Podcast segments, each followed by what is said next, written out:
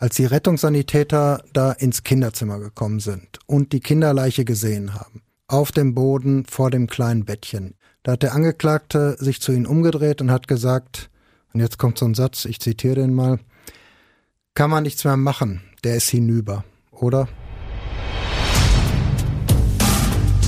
Ohne Bewährung. True Crime von hier. Und damit hi und herzlich willkommen zu Ohne Bewährung, einem Podcast von Audio West und den Ruhrnachrichten. Ich bin Alicia Theisen. Und ich bin Nora Wager und wir sprechen in unserem Podcast über Kriminalfälle hier bei uns um die Ecke und natürlich die Gerichtsprozesse dahinter. Und deswegen ist auch heute wieder bei uns Gerichtsreporter Jörn Hartwig. Hi Jörn. Hi Nora. Hi Alicia. Hello. Der Fall, über den wir heute reden, der spielt im Juli 2019. Ihr könnt euch vielleicht noch erinnern, ist ja noch nicht so lange her.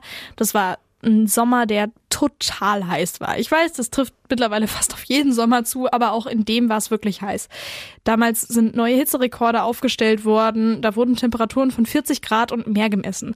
Und auch die Wohnungen haben sich nachts kaum abgekühlt. Und in diesem Sommer hat sich in Essen ein Drama abgespielt, das sogar den Notärzten und den Rettungssanitätern damals die Tränen in die Augen getrieben hat.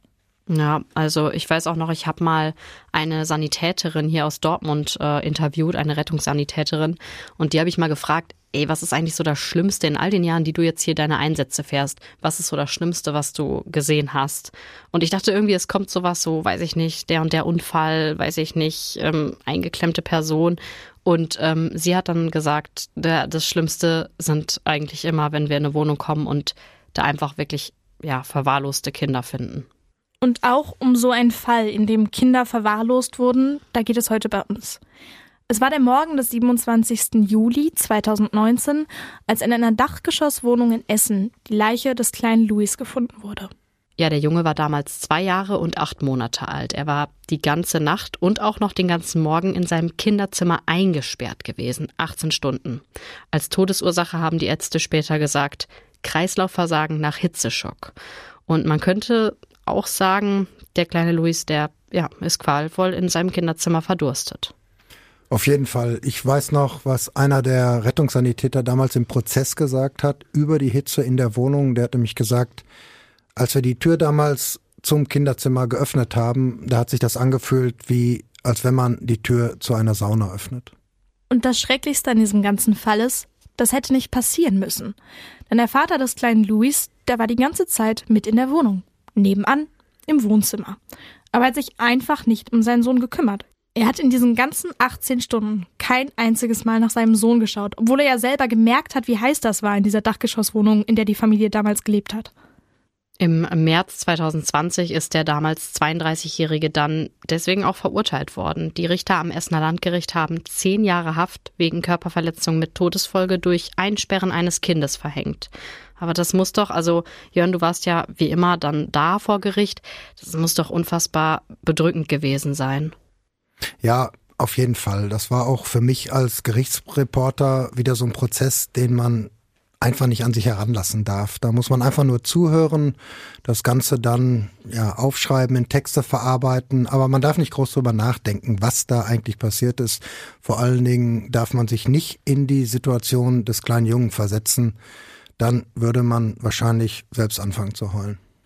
Mit zwei Jahren ist man ja noch absolut hilflos. Da ist man ja wirklich darauf angewiesen, dass die Eltern sich um einen kümmern, dass sie ihn versorgen mit Essen, mit Getränken, aber irgendwie auch mit Liebe und Zuneigung. Aber man ist eben nicht mehr so klein, dass man gar nichts mitbekommt von dem, was einem um einen rum und mit einem selbst passiert.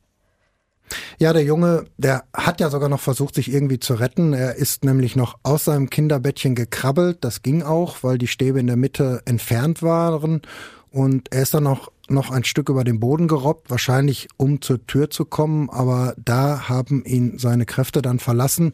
Und genau dort haben ihn die Rettungssanitäter dann auch gefunden, neben seinem Kinderbett auf dem Boden.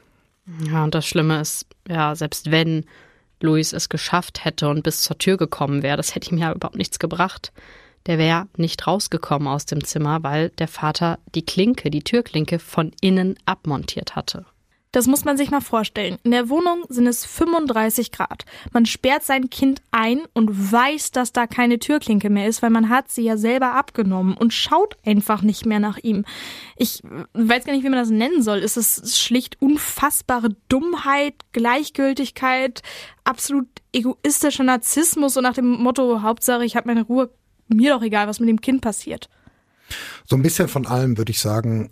Es wäre aber ja auch kein großes Ding gewesen, nochmal die Tür aufzumachen und einfach zu gucken, ob alles okay ist. Ja, oder man lässt einfach die Klinke da dran. Also das verstehe ich sowieso schon nicht.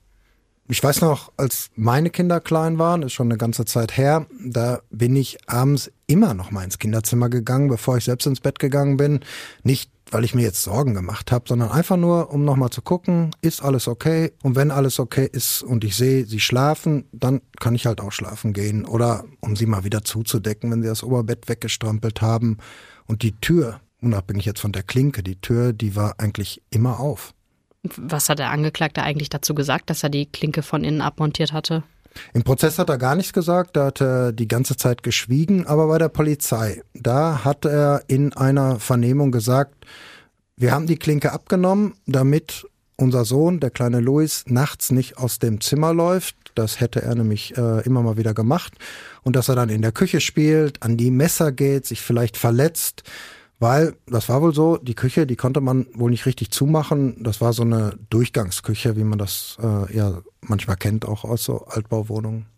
Aber das hätte man ja auch anders regeln können und das wird ja auch anders geregelt, dass man in der Küche alles so organisiert, dass man sich eben nicht verletzen kann, weil das Kind ist ja total klein, wenn man jetzt alle gefährlichen Sachen in die Schränke nach oben tut. Oder es gibt auch extra Kindersicherungen für Schränke und Schubladen, auch für den Kühlschrank. Ich weiß noch, meine Eltern haben die auch besorgt, als mein Bruder noch ganz klein war. Das sind dann so kleine Plastikhäkchen, die kann man ankleben oder anschrauben und dann geht die Tür eben nur so einen ganz kleinen Spalt auf. Ich weiß noch, wir hatten das, bis mein Bruder, glaube ich, 16 war. Einfach weil nie hat, hat jemand abgenommen.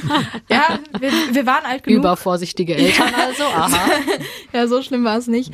Aber man konnte dann nicht an die, äh, an den Schrank, in dem die ganzen äh, hier Spültabs und die ganzen Putzmittel drin waren. Da kam man dann einfach nicht dran. Die ging nicht auf. Und sowas gibt es wirklich für alles in der Küche. Oder es gibt ja auch so Kindergatter. Klar, ist nervig, muss man auf und zu machen, aber es hätte wirklich viele, viele andere Optionen gegeben. Ja, wo wir auch wieder beim, beim Kern des Problems sind. Also, wir haben ja gesagt, der Vater hat 18 Stunden lang nicht nach seinem Sohn geguckt. Und da denke ich mir, so lange schläft ja niemand, also auch kein Zweijähriger. Der Angeklagte hatte den Jungen ja um 17 Uhr ins Bett gelegt und ist dann erst am nächsten Morgen um 11 Uhr wieder ins Kinderzimmer gegangen. Und das alles dann ja noch bei dieser wirklichen Höllenhitze. Ja, das hat Richter Jörg Schmidt, ähm, der Vorsitzende des Essener Schwurgerichts, beim Urteil auch gesagt. Er hat gesagt, kein vernünftiger Mensch kann auf die Idee kommen, seine Kinder bei dieser Hitze um fünf ins Bett zu legen, damit sie bis zum nächsten Tag schlafen. Und er hat auch noch gesagt, das war auch kein zu Bett legen, das war ein Einsperren. Und der Vater hat sich noch nicht mal gewundert, dass der Junge am nächsten Morgen um 11 Uhr dann noch gar nicht wach war. Erst als der Opa des kleinen Louis gekommen ist, weil er auf eines der anderen Kinder aufpassen wollte, da ist die Tür zum Kinderzimmer dann aufgemacht worden. Und das klingt alles fast ein bisschen so, als ob der kleine Luis total vergessen worden ist. Als ob der Vater gar nicht mehr auf dem Schirm hatte, ach ja, stimmt, ich habe ja einen Sohn. Ja, genau so haben die Richter das im Prozess auch gesagt. Der Opa war ja auch der, der dann den Notruf abgesetzt hat. Der hat damals am Telefon gesagt, hier ist ein Kind, ein kleines Kind, das ist schon ganz steif, vermutlich tot. Er hat auch noch versucht, den kleinen Louis wiederzubeleben. Das hatte man ihm am Telefon gesagt. Machen Sie das und das, damit äh, das Kind wieder ja, reanimiert wird. Dafür hat er den Zweijährigen dann auch umgedreht. Der lag nämlich auf dem Bauch vor seinem Kinderbettchen, wie wir es vorhin schon gesagt haben. Aber der Opa hat dann auch eigentlich ja ganz schnell aufgegeben, ähm, weil klar war, für jeden klar war und auch für einen absoluten medizinischen Laien klar war, dass das alles ähm, nichts mehr bringt, dass das völlig aussichtslos war.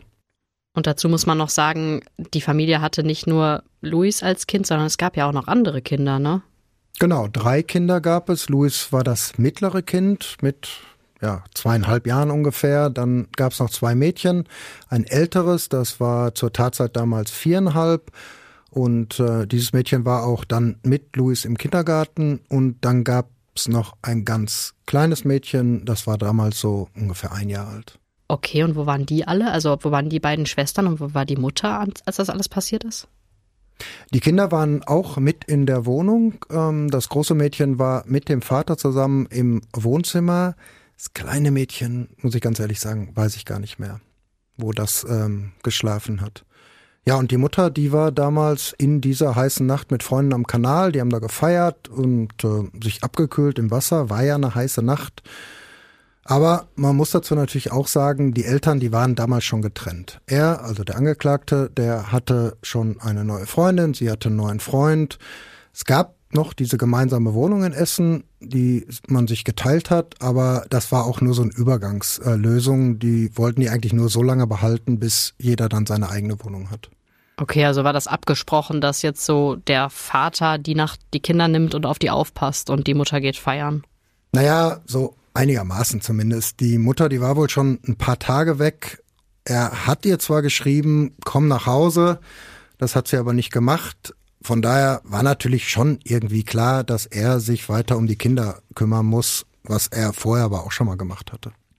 Hat der Mutter denn keine Vorwürfe gemacht? Also sie geht am Kanal Paddy machen, statt sich um ihre Kinder zu kümmern. Das geht ja eigentlich schon eher so gar nicht. Ja, interessanterweise war es die Mutter des Angeklagten, die ihr Vorwürfe gemacht hat. Die beiden Frauen, die haben nämlich miteinander telefoniert am Tag vorher und da hat die Mutter des Angeklagten sowas gesagt wie, wenn du am Kanal bist, dann sind die armen Kinder wieder den ganzen Tag eingesperrt. Also sie wusste wahrscheinlich, wie das da abläuft. Und sie hat auch noch gesagt, das ist absolut gruselig, was ihr da macht. Und dann hat sie der Mutter der Kinder auch noch so ein bisschen ins Gewissen geredet. Sie hat nämlich gesagt, ihr seid beide für die Kinder verantwortlich. Und wenn der Vater sich nicht kümmert, dann musst du das halt machen. Und dann kam noch so ein Satz, der vor Gericht auch immer wieder ein Thema war, der hieß nämlich, eure Kinder, die leben schlimmer als Tiere. Wow, okay, das ist schon an sich ein krasser Vorwurf. Vor allem, wenn man bedenken muss, dass der Angeklagte, also der Vater, sich ja auch wirklich gar nicht gekümmert hat. Also der war zwar da, ja, aber er hat ja die Nacht im Wohnzimmer äh, geschlafen, auf der Couch, schön unterm Deckenventilator, mit, Chips, äh, mit zwei Flaschen Cola, Tabak. Und er hat am Handy mit seiner neuen Freundin gechattet, mit, mit anderen Freunden, mit Familie auch. Und das hört sich ja fast so ein bisschen an, als ob keiner der beiden, also weder Vater noch Mutter, überhaupt irgendein Interesse an den Kindern hatte. Ja, das ist echt traurig, wenn man das so hört. Die Kinder, die haben die beiden wahrscheinlich einfach gestört. Das würde ich auch so sagen. Das kann man ja auch so ein bisschen daran sehen, ähm, dass die Mutter der drei Kinder dem Angeklagten am Abend vorher noch eine Nachricht geschickt hat aufs Handy. Da hat sie gefragt, was machen die Kinder? Und er hat darauf nur mit einem Wort geantwortet und das hieß Nerven. Die beiden haben sich ja auch schon getrennt, ähm, das haben wir auch schon gesagt. Und sie hatten beide auch neue Partner. Und da ist es natürlich schon irgendwie, ja, polemisch gesagt, doof, wenn man dann Kinder hat, die müssen ja irgendwie auch versorgt werden, die binden einen zeitlich ja schon ziemlich. Vielleicht wollte auch jeder die Kinder auf den anderen schieben, um selbst nichts mehr zu tun zu haben. So wirkt das zumindest. Klar, aber es war im Prozess auch immer von absoluter Überforderung die Rede. Bei der Erziehung, bei der Hygiene, eigentlich bei einfach allem. Der Verteidiger Bernd Kachur, der damals ähm, in dem Prozess den Angeklagten vertreten hat, der hat in seinem Plädoyer gesagt, die beiden, die waren von Anfang an nicht in der Lage, selbstständig zu leben. Sie hatten keine Arbeit, sie hatten keine Ziele, sie sind einfach planlos durchs Leben gestolpert und ich glaube tatsächlich, das äh, trifft das Ganze auch ganz gut. Ja, die beiden waren ja auch noch ziemlich jung, als sie zusammengekommen sind. Sie haben sich Ende 2010 kennengelernt. Er war da zwar schon 23, sie aber erst 13. Und das Ganze, also das Kennenlernen, ist sogar übers Radio passiert. Er hatte damals bei so einem ja, Internetradio mitgemacht und die 13-Jährige, die hatte sich da gemeldet und erzählt, dass sie von ihrer Mutter vor die Tür gesetzt worden ist und jetzt nicht weiß, was sie machen soll. Und dann ist er damals mit seiner eigenen Mutter zu ihr gefahren. Das Mädchen, das war da in der Essener Innenstadt und die beiden haben sie da abgeholt. Und er hat dann auch tatsächlich geschafft, dass sie wieder zurück nach Hause kann. Was ja schon zeigt, dass er sich grundsätzlich kümmern und auch für andere interessieren kann. Die beiden sind dann in Kontakt geblieben und ein halbes Jahr später, also im Sommer 2011, sind sie dann auch zusammengekommen. Ja, wobei man sagen muss, die Mutter, die war immer dagegen, also die Mutter des Angeklagten, weil der Altersunterschied zu groß war. Die waren ja immerhin neun Jahre auseinander und deshalb haben sie ihre Beziehung auch erstmal verheimlicht. Aber ein Jahr später, also 2012, hatte der Angeklagte dann eine eigene Wohnung. Und da ist seine Freundin dann mit eingezogen. Aber muss ich nochmal klar machen, die ist zu dem Zeitpunkt 15. Also die geht noch zur Schule, damals zu einer Sonderschule und er ist ja schon längst volljährig. Also es ist wirklich, es ist nicht so ein Altersunterschied wie der eine ist 50 und 59, sondern wir reden von einem, ja, fast noch Kind und einer voll erwachsenen Person. Hm. Und er, er war auch auf einer Sonderschule. Äh, die hat er dann nach zehn Jahren verlassen, allerdings ohne Abschluss. Genau. Und sie hat auch keinen Schulabschluss gehabt, als sie die Schule dann äh, verlassen hat. Da war sie 17. Sie wollte den zwar noch nachholen an einer anderen Schule, aber da ist sie dann auch schon schwanger geworden. Insgesamt sind dann drei Kinder geboren worden. Das letzte, das kleine Mädchen, nur ein Jahr nach der Geburt von Luis. Die Familie ist dann mehrfach umgezogen, auch weil die Wohnungen zu klein geworden sind. Da, wo sie dann zuletzt gewohnt haben, da sind sie im Sommer 2018 eingezogen, also ungefähr ein Jahr vor der schrecklichen Tat. Das war eine Altbauwohnung, relativ groß, so 120 Quadratmeter mit vier Zimmern, also eigentlich eine ziemlich gute Wohnung für eine Familie von der Größe. Aber gearbeitet hat zu dem Zeitpunkt keiner von den beiden. Nein, die Familie, die hat komplett von äh, Sozialleistungen gelebt. Aber man kann sich ja schon vorstellen, dass das nicht so einfach war mit drei Kindern und die Eltern waren ja selbst noch wirklich jung, vor allem die Mutter. Deshalb war ja wahrscheinlich ja auch von Überforderung die Rede. Ja, also Überforderung, klar, aber es war auch ähm, von absoluter Gefühllosigkeit die Rede. Die Kinder, die sind zum Beispiel einfach in Hochstühle gesetzt worden, damit sie nicht in der Wohnung herumlaufen, dass man sie dann nicht beaufsichtigen muss. Oder wenn man mal auf dem Spielplatz war, dann hat man sie einfach im Kinderwagen sitzen gelassen, nicht spielen lassen, weil es den Eltern zu anstrengend war, da hinterher zu laufen. Und das sind auch so Momente, wo man ja im Prozess einfach fassungslos war. Auch die Richter, Richter Jörg Schmidt hat da zum Urteil gesagt, was die Eltern da gemacht haben, das ist ja fast so, als wenn man einem ausgehungerten Hund die ganze Zeit ein Stück Fleisch vor die Nase hält. Ja, ich finde das einfach sehr also grausam. Gerade dieses, die Kinder sehen, hey, da sind andere Kinder, die spielen und dürfen selber nicht spielen und können selber auch nicht spielen. Also ja, wie man so gemein sein kann, das verstehe ich irgendwie echt nicht. Ja, und auch der Ton, der war hart, der war krass, als das kleine Mädchen mal aufgewacht ist und nach seiner Mama gerufen hat, also das kleine Mädchen, die noch keine zwei war, und die Mama gerade am Telefon war, da hat sie zu ihrem kleinen Kind, fast noch ein Baby, gesagt, ich hasse dich, du Missgeburt.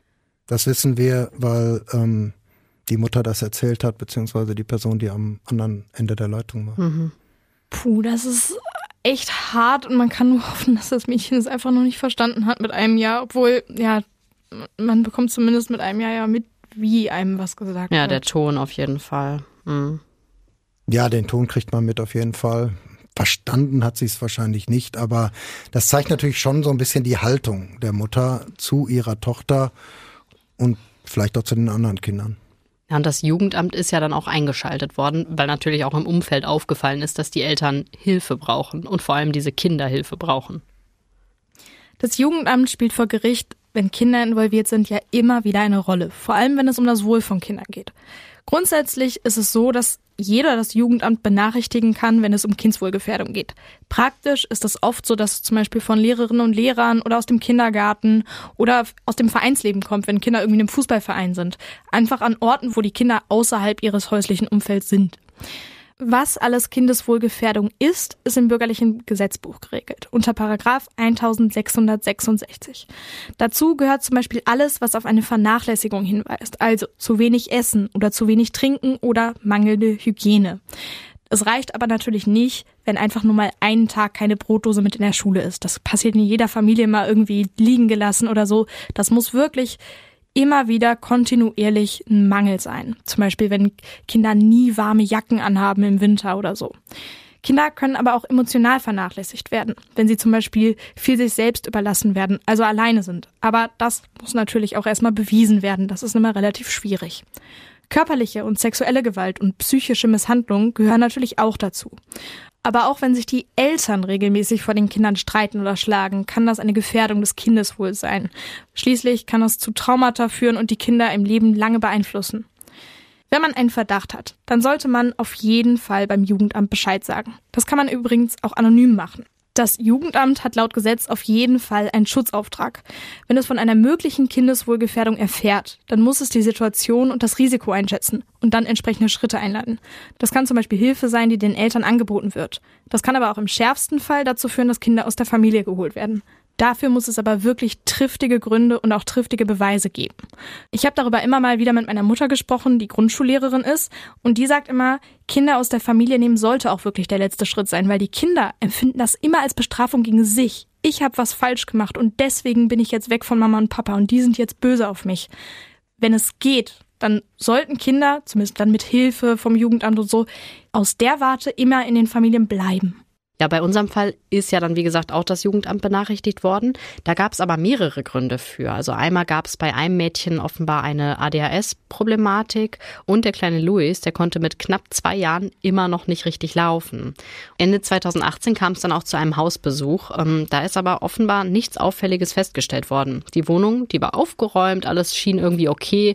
Und dann sind die auch einfach wieder gegangen und haben gesagt, hier in dieser Familie, da gibt es keine Hinweise auf eine akute Kindeswohlgefährdung. Aber das Jugendamt ist ja auch nicht doof, deswegen kommen die auch immer mal wieder unangekündigt vorbei. Und auch solche unangekündigten Besuche gab es wohl.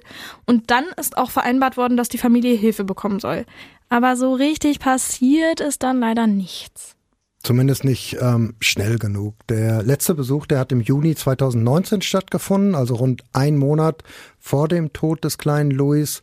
Das war aber dann damals auch nur eine Vertretung der eigentlichen Sachbearbeiterin. Und da ist eigentlich auch nur vereinbart worden, dass die Familie vielleicht doch nochmal umziehen soll, weil es wohl, obwohl die Wohnung ja groß war und, und ähm, ja, wahrscheinlich auch in Ordnung, weil es da aber wohl ein paar bauliche Mängel gegeben hat und das mit der Küche vielleicht aus Sicht des Jugendamtes auch nicht so optimal war. Das eigentliche Problem, also die Verwahrlosung der Kinder, dass sich da keiner drum gekümmert hat, das ist man zumindest da überhaupt noch nicht richtig angegangen. Aber was haben denn die Richter dann zu der Rolle des Jugendamts gesagt? Das war natürlich auch ein großes Thema im Prozess. Richter Jörg Schmidt, der hat beim Urteil gesagt, die Rolle des Jugendamtes, die stand natürlich jetzt nicht so richtig zentral im Fokus, aber alles, was wir gehört haben, ähm, hat uns schon sehr beschäftigt und wir sind schon der Meinung, dass man auf jeden Fall ähm, hätte mehr machen können. Und die Jugendamtsmitarbeiterin, die als Zeugin gehört worden ist, da haben die Richter gesagt, die hat die Situation in der Familie eindeutig beschönigt und die hat uns auch nicht die ganze Wahrheit gesagt. Und auf der Leitungsebene, das ist auch nochmal ganz interessant, also Leitung des Jugendamtes äh, der Stadt Essen, da war es auch nicht viel besser. Im Prozess war die Rede davon, dass die Polizei angefragt hat, sofort nach dem Tod, was ist mit der Akte, wir wollen die haben, dass man die aber gar nicht äh, sofort herausgegeben hat, weil man so war die Begründung damals, den Fall erstmal selbst prüfen wollte. Auch darüber waren die Richter völlig entsetzt. Im Urteil, da hieß es, ähm, man kann der Polizei nur raten, in Zukunft gar nicht mehr anzufragen und um Herausgabe zu bitten, sondern die Akten einfach sofort zu beschlagnahmen. Und dann kommt auch noch dazu, dass die Akte, als man sich die da angeguckt hat, dass die ähm, gar nicht vollständig war. Kann man echt nur den Kopf schütteln. Also es ist ja auch tatsächlich komisch, dass das Jugendamt nicht gesehen hat, dass die Situation auch immer schlimmer geworden ist und dass das mit den Kindern einfach nicht gut läuft. Man muss sich ja nur mal die Wohnung angucken. Also beim ersten Besuch des Jugendamts war wohl noch alles aufgeräumt, haben wir ja auch gesagt. Aber als die Rettungssanitäter dann gekommen sind und auch die Polizei, hm, also ich hoffe, ihr äh, esst gerade nichts und wenn doch, liegt das vielleicht kurz weg. Ähm, also auf dem Boden dieser Wohnung, da lag Essen rum, Müll, die Kinderbetten waren mit Kot verschmiert und selbst einem Nachbarn ist aufgefallen, dass da alles drunter und drüber geht. Er hatte sich ja auch beim Jugendamt gemeldet und gesagt, da ist immer Geschrei in der Wohnung. Die Kinder werden geschlagen, die Eltern sind aggressiv, die tragen ihren Streit auch immer wirklich vor den Kindern aus, streiten sich da vor den Kindern. Und die Punkte, die Alicia gerade ja gesagt hat, sind genau die Punkte, die eigentlich das Jugendamt wirklich höchst alarmieren müsste. Jörn, wie war das denn? Sind die Kinder geschlagen worden? Das ist ja auch immer ein wichtiger Punkt, wenn man über Kindeswohlgefährdung spricht. Das ist nicht so ganz klar. Der Angeklagte, der hat das bei der Polizei verneint, als er da vernommen worden ist. Er hat gesagt, Die haben höchstens mal einen Klaps auf den Popo gekriegt, das waren seine Worte. Die Mutter, die hat auch gesagt, nein, wir haben unsere Kinder nicht geschlagen. Aber da gab es noch eine Schwester der Mutter, die in dem Prozess ähm, dabei war auf den Zuschauerrängen und die hat sich dann selbst als Zeugin gemeldet und die hat dann was ganz anderes erzählt. Die hat nämlich gesagt, die Kinder sind geschlagen worden von der Mutter, also von meiner Schwester dann, die beiden waren ja Geschwister. Das will sie auch selbst gesehen haben, Ohrfeigen zum Beispiel. Und auch im Kindergarten ist bekannt gewesen, dass die Familie völlig überfordert war. Da hat es mehrere Gespräche gegeben, weil Luis ein auffälliges Kind war. Zum Beispiel war die Sprache total unterentwickelt. Er hat nur in Einwortsätzen gesprochen und dabei noch so ganz viel Didi-Dada Babysprache benutzt. Eigentlich können Kinder in dem Alter zumindest schon zusammenhängende Sätze bilden und ein bisschen zum Beispiel von ihrem Tag oder dem Ausflug auf dem Spielplatz was erzählen. Außerdem hatte er ein echt schlechtes Sozialverhalten. Er hat andere Kinder gebissen und gehauen. Er hat mit Spielsachen um sich geworfen, weil er gar nicht damit spielen konnte. Es hatte ihm wohl nie jemand gezeigt, wie Spielen geht. Und auch motorisch war er sehr unterentwickelt. Er konnte zum Beispiel keinen Stift halten. Das ist immer so ein Zeichen dafür, dass zu Hause zum Beispiel nicht gemalt wird oder so, dass es zu Hause keine Stifte gibt. Er hat das einfach so mit der Faust ganz grob in der Hand gehabt. Er konnte auch keine Perlen auffädeln, also Feinmotorik. Und seine ganzen Bewegungen waren total unsicher. Und auch was sein Gleichgewicht angeht, gab es Entwicklungsstörungen. Er konnte gar nicht stoppen, wenn er gerannt ist. Er ist dann, ja, er hat gar nicht angehalten quasi. Ja, und dann gab's noch etwas, was ähm, die Richter, die Rechtsmediziner, aber auch uns alle, die da im Prozess waren, eigentlich völlig entsetzt hat. Das war nämlich, dass der kleine Louis völlig unterernährt war. Es gibt ja immer diese Untersuchungen beim Kinderarzt U1, U2 und so weiter. Und dabei ist sogar festgehalten worden, dass der Junge zwischen den letzten beiden Untersuchungen, U6 und U7, dazwischen lag knapp ein Jahr, dass er in diesem Zeitraum nur 400 Gramm zugenommen hat. Also eigentlich gar nichts. Und dass der Kinderarzt das nicht hinterfragt hat, das hat vor Gericht eigentlich keiner verstanden. Der Rechtsmediziner Dr. Andreas Freislederer, der die Obduktion bei Louis ähm, damals gemacht hat, der hat dazu im Prozess gesagt, in dieser Phase, da war eigentlich schon Holland in Not. Ja, und wie Nora schon gesagt hat, im Kindergarten hat man ja auch schon gemerkt, dass mit Louis irgendwas nicht stimmte. Er soll nämlich unter anderem auch immer Hunger gehabt haben. Also er soll anderen Kindern immer Essen weggenommen haben, vor allem nach den Wochenenden. Und das ist ja wirklich sowas von ein Alarmsignal, dass er wirklich bei seinen Eltern einfach nicht zu essen bekommt oder zumindest nicht genug zu essen bekommt. Die Kindergärtnerinnen haben das den Eltern auch gesagt. Also sie haben gesagt, Luis stürzt sich nach den Wochenenden auf das Essen und er wirkt immer völlig ausgezehrt und erschöpft. Die ältere Schwester, die mit ihm im Kindergarten war, die wollte sogar Essen mit nach Hause nehmen, einfach weil es zu Hause nichts gab. Und all diese Dinge, die wir jetzt aufgezählt haben, das sind, und ich glaube, da lehne ich mich nicht weit aus dem Fenster, schon Gründe, Kinder aus einer Familie zu nehmen. Einfach weil es scheinbar keine Betreuung, kein Essen, keine Liebe, keine Fürsorge, keine Hygiene, einfach nichts gab. Nee, und selbst wenn du nicht direkt sagst, wir nehmen die Kinder aus der Familie, aber zumindest, dass jemand wirklich regelmäßig kommt und Unterstützung leistet. Also das wäre mal der allererste Schritt. Mhm. Ja. Das ist aber wohl angekündigt worden, aber halt ähm, ja zeitlich spät. einfach genau zu spät. Vor allem für Luis, weil er ja wirklich diese Zustände einfach nicht überlebt hat. Und vor seinem Tod ist es bei ihm auch noch alles viel, viel schlimmer geworden. Also die 400 Gramm, die er zwischen diesen letzten zwei Untersuchungen beim Kinderarzt zugenommen hatte, die hatte er da schon wieder abgenommen. Und außerdem hatte er schon seit ein paar Tagen Durchfall. Er hat kaum noch etwas gegessen, nur noch ganz wenig getrunken. Und wenn ihm was angeboten worden ist, dann hat er es ja weggeschoben oder sogar runtergeschmissen. Aber zum Arzt ist der Angeklagte mit ihm nicht gegangen. Weil er selbst das wahrscheinlich gar nicht so als dramatisch angesehen hat. Der Psychiaterin, die damals ähm, vor dem Prozess mit dem Angeklagten gesprochen hat, der hat da zum Beispiel gesagt, ja, das stimmt, der Louis, der war nur noch am Weinen und am Knöttern, so hat er sich ausgedrückt, und er hat auch immer nach seiner Mama gefragt, aber ich habe gedacht, naja, ich warte noch ein bisschen ab, der hatte sowas ja schon mal und wird schon nicht so schlimm sein. Obwohl man ja wahrscheinlich sehen konnte, dass der Junge nicht nur komisch, sondern wirklich krank war. Mit Sicherheit konnte man das sehen. Aber er hat ihn dann einfach ins Bett gelegt. Das war einfach so.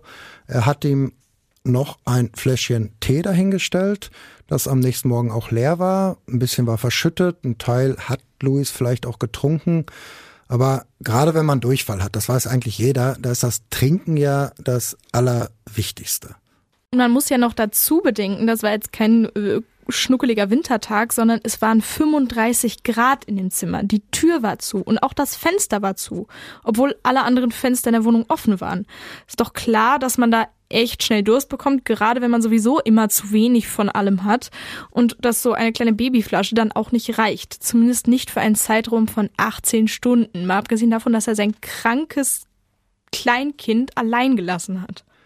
Ja, und jetzt wird's also wirklich nochmal traurig und krass. Ähm, in diesen Prozessen werden ja dann auch immer die Rechtsmediziner gehört. Ich habe ja gerade schon von Dr. Andreas Freislederer mal gesprochen. Der hat den Richtern und uns allen dann damals auch ähm, den Zustand des kleinen Louis beschrieben. Und ich weiß noch, wie er seinen Bericht eingeleitet hat.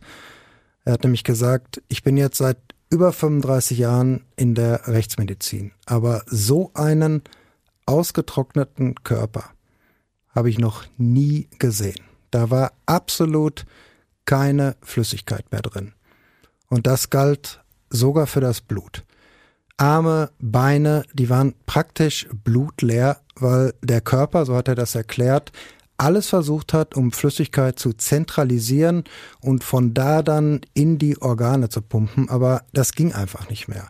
Auch das Gehirn, äh, das war schon mit Sauerstoff unterversorgt. Der Urin, der war dunkelbraun. Und das waren auch nur fünf Milliliter, die da in der Blase waren, also fast gar nichts, weil überhaupt kein Wasser mehr im Körper war. Ich finde das ganz schwer zu ertragen, das gerade alles zu hören. Aber der Junge, der, der, also der Luis, der muss ja auch wirklich ganz schlimm ausgesehen haben. Das muss man ja auch gesehen haben von außen, oder? Das hat man auf jeden Fall von außen gesehen. Dr. Andreas Freislederer, der Rechtsmediziner, der hat auch noch gesagt, dass die Augäpfel ganz, ganz tief in den Augenhöhlen waren.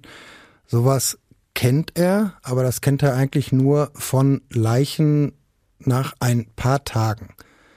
Und er sagt, allein das schon ist ein Zeichen, dass dieser kleine Junge schon in den Tagen zuvor viel zu wenig zu trinken gekriegt hat, viel zu wenig Flüssigkeit im Körper hatte und auch die Haut, nochmal zum Aussehen, auch die Haut war völlig eingefallen.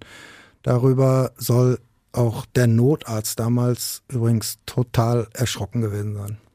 Und dazu kommt dann noch dieser katastrophale Hygienezustand. Also Luis hatte einen völlig verdreckten Ganzkörperbody an und auch darunter war er total dreckig im Gesicht, an den Beinen, also wirklich überall. Und es muss ja für ihn voll die Qual gewesen sein, weil wie gesagt, er war ja alt genug, um zu begreifen, ich muss trinken, ich habe so schrecklich Durst. Ich meine, das kennt ja eigentlich jeder aus dem Hochsommer. Irgendwie man sitzt in der Bahn und kann erst in einer halben Stunde zu Hause trinken. Durst ist ja so ein richtig unerträgliches Gefühl, vor allem starker Durst. Das muss der Horror gewesen sein. Und dann in diesem Zimmer eingesperrt zu sein. Ich stelle mir das ganz schrecklich vor, weil er eben so hilflos war und dass diesem Vater so egal war. Es ist echt schwer zu begreifen. Schwer zu ertragen auch. Mhm. Ja, und der kleine Junge, der hat ja auch wahrscheinlich alles versucht, um sich gegen den Tod zu wehren. Der Rechtsmediziner, der hat gesagt, er hat mit Sicherheit versucht, aus dem Zimmer rauszukommen, weil er eben diesen höllischen Durst gehabt hat. Die Flasche Tee, die der Vater ihm da ins Bett gelegt hatte, die war viel zu wenig. Das war eine 300 Milliliter Flasche, also nicht mal ein halber Liter. Und davon ist auch noch was verschüttet worden. Vielleicht, ähm, weil die Flasche umgefallen ist, vielleicht aber auch, weil Luis schon nicht mehr Herr seiner Sinne war und die Flasche gar nicht mehr richtig halten konnte in seinem Zustand. Mhm, ich habe da gerade schon gestutzt, als Nora das gesagt hat, aber warum war dieses Fenster eigentlich zu, das im Kinderzimmer? Die Richter haben dazu gesagt, das hat der Angeklagte gemacht, damit die Nachbarn nicht hören, wenn der Junge schreit. Das hat er nämlich wohl öfter gemacht, wenn er ins Bett musste. Die Eltern, die haben ihn dann aber einfach schreien lassen, bis er vor Erschöpfung irgendwann halt eingeschlafen ist. Und auch an diesem Abend soll er geschrien haben und er soll auch versucht haben, aus seinem Zimmer herauszukommen, was ja nicht ging wegen der abmontierten Klinke. Das hat übrigens eine Cousine der Mutter erzählt, die abends kurz in der Wohnung war, um da ein paar Sachen ähm, abzuholen. Sie hat dem Angeklagten auch ähm, angeblich noch gesagt, lass ihn doch raus, aber der Vater, der soll nur geantwortet haben, ja, ja, ich guck gleich mal nach ihm, der ist noch nicht lange im Bett, aber das hat er dann ja einfach nicht gemacht, nachgeguckt. Wie hat er dann eigentlich am nächsten Morgen reagiert, als er sein ja, totes Kind gefunden hat? Das war auch noch so ein Moment im Prozess, wo man einfach nur da gesessen hat und gedacht hat, das kann jetzt nicht wahr sein. Das war nämlich, ähm, ja, ich gebe das mal wieder, ähm, als die Rettungssanitäter da ins Kinderzimmer gekommen sind und die Kinderleiche gesehen haben, auf dem Boden vor dem kleinen Bettchen, in dem Zustand, über den wir ja gerade schon gesprochen haben, da hat der Angeklagte sich zu ihnen umgedreht und hat gesagt, und jetzt kommt so ein Satz, ich zitiere den mal, kann man nichts mehr machen, der ist hinüber, oder? Wow. Bei der Psychiaterin, da hat er das später aber so ein bisschen relativiert oder beziehungsweise ganz anders erzählt, da hat er nämlich gesagt, es ist schon so, ich liebe meine Kinder und dieses Bild, mein Sohn tot vor seinem Bettchen, das wird mich auch nie loslassen. Ich habe das immer vor Augen, wie er da liegt. Ich habe ihn sogar noch angefasst und gerüttelt und auch für mich ähm, war das grausam. Hat er denn irgendwie eingesehen, dass das seine Schuld war, dass er sich zu wenig gekümmert hat? Überhaupt nicht. Der hat immer gesagt, ich bin kein Mörder, ich habe niemanden verletzt, ich habe nichts falsch gemacht und seinem Verteidiger, dem hat er das selbst kurz vor der Urteilsverkündung nochmal gesagt. Da hat er gesagt, ich gehe bestimmt gleich als freier Mann wieder nach Hause. Ja, das ist er dann aber nicht, weil die Richter das nämlich völlig anders gesehen haben. Die haben das nicht nur anders gesehen, die waren eigentlich richtig wütend, weil das natürlich so ein Prozess war, der wirklich unter die Haut gegangen ist. Richter Jörg Schmidt, der hat beim Urteil gesagt, und da hat er die Mutter auch gleich mit einbezogen, obwohl die ja gar nicht angeklagt war. Er hat gesagt, vor Eltern wie Ihnen beiden müssen Kinder unbedingt geschützt werden. Und man kann nur an die Behörden appellieren, dass sie der Mutter die Kinder auch nicht wieder zurückgeben. Sind die Kinder denn dann wieder zu der Mutter zurückgekommen oder wo sind die am Ende gelandet?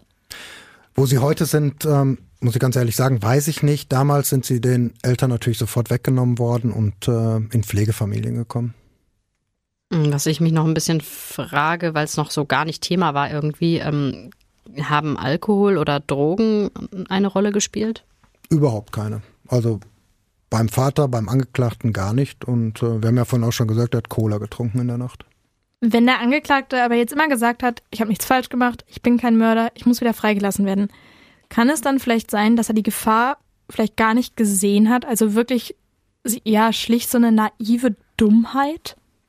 Ja, so ein bisschen vielleicht schon. Also, dass er sein Kind nicht töten wollte oder den Tod irgendwie in Kauf genommen hat, wie das ja auch juristisch immer äh, so heißt, das konnte man auch tatsächlich nicht feststellen. Er wollte mit seinen Kindern am nächsten Tag ja auch was unternehmen. Man wollte zu einem Reiterhof. Also im Urteil hieß es dann, es gibt keinen Tötungsvorsatz. Aber die Richter haben natürlich auch gesagt, und ähm, ja, das, das weiß ja auch eigentlich jeder, dass so etwas Schlimmes, also dass man verdursten kann bei solchen Temperaturen, wenn man so klein ist, wenn man sowieso schon geschwächt ist, das weiß eigentlich jeder, auch ohne medizinische Vorkenntnisse. Deshalb lautet das Urteil ja auch auf Körperverletzung mit Todesfolge und eben nicht auf Totschlag. Jetzt stellt sich mir die ganze Zeit die Frage, wir haben schon gesagt, die Mutter stand gar nicht vor Gericht.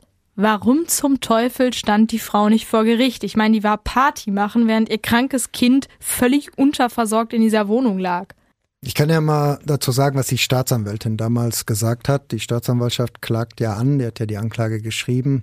Die Staatsanwältin, die hat im Prozess gesagt, so wie sich die Mutter damals verhalten hat, dass sie am Kanal war, dass sie feiern war in dieser höllisch heißen Nacht, das ist vielleicht moralisch bedenklich und das kann man auch so finden.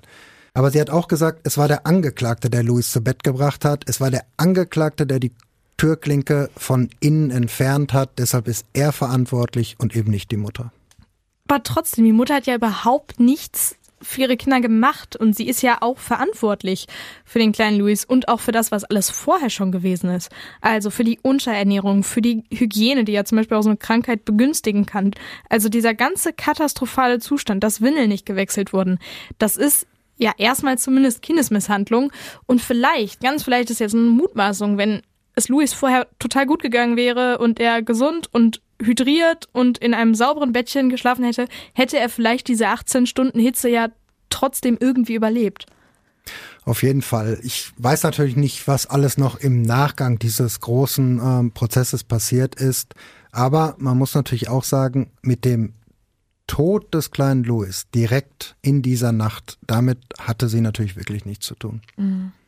Was mir die ganze Zeit durch den Kopf geht, ist, äh, es wäre ja so einfach gewesen, den Tod von Louis zu verhindern. Also es war, auch wenn das voll nach dem falschen Wort jetzt klingt, aber es war so unnötig. Ja, aber das war auch ein Wort, was die Richter benutzt haben, auch beim Urteil. Unnötig. Ah, also okay. Von daher, es hört sich vielleicht ein bisschen komisch an, aber es ist genau das, ähm, was auch beim Urteil gesagt worden ist. Unnötiger Tod. Ja, ist wirklich so, weil der Angeklagte hätte ja seinem Sohn zumindest äh, mit zu sich ins Wohnzimmer nehmen können. Da war ja auch die ältere Schwester und da war der, dieser Deckenventilator oder er hätte die Tür einfach offen lassen können, dann wäre sein Sohn wahrscheinlich rausgekommen. Und es gab wohl auch ein Babyfon, das hätte er ja auch mal mitnehmen können, ins Zimmer stellen können. Dann hätte er vielleicht mitgekriegt, dass es seinem Sohn extrem schlecht geht, dass der da gerade wirklich um sein Leben kämpft. Aber, und das ist, glaube ich, an ganz vielen Stellen klar geworden, er wollte wahrscheinlich einfach seine Ruhe haben. Genauso haben es die Richter dann auch ähm, ja, festgestellt. Das ist wieder einer dieser Fälle, die einen wahnsinnig sprachlos zurücklassen, wo man sich die ganze Zeit denkt, wie, wie kann das passieren? Wie können Eltern so handeln? Vielen Dank, Jörn, dass du uns den Fall mitgebracht hast. Es war ja ein wirklich emotionaler Fall, der ihn jetzt noch einen Abend lang begleitet. Das glaube ich auch, ja. Wir hören uns dann in der nächsten Folge. Bis dahin, ciao. Tschüss. Ciao.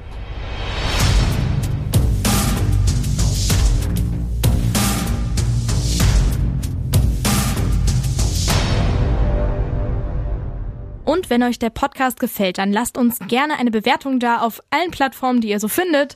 Auf Spotify, auf Apple Podcast. Man kann uns zum Beispiel auch auf YouTube gucken. Und ihr könnt uns auch folgen auf Instagram. Da könnt ihr dann mal schauen, wie wir hier so aufnehmen, wie wir aussehen. Und da gibt es jede Menge Behind-the-Scenes-Content. Also schaut gerne mal rein.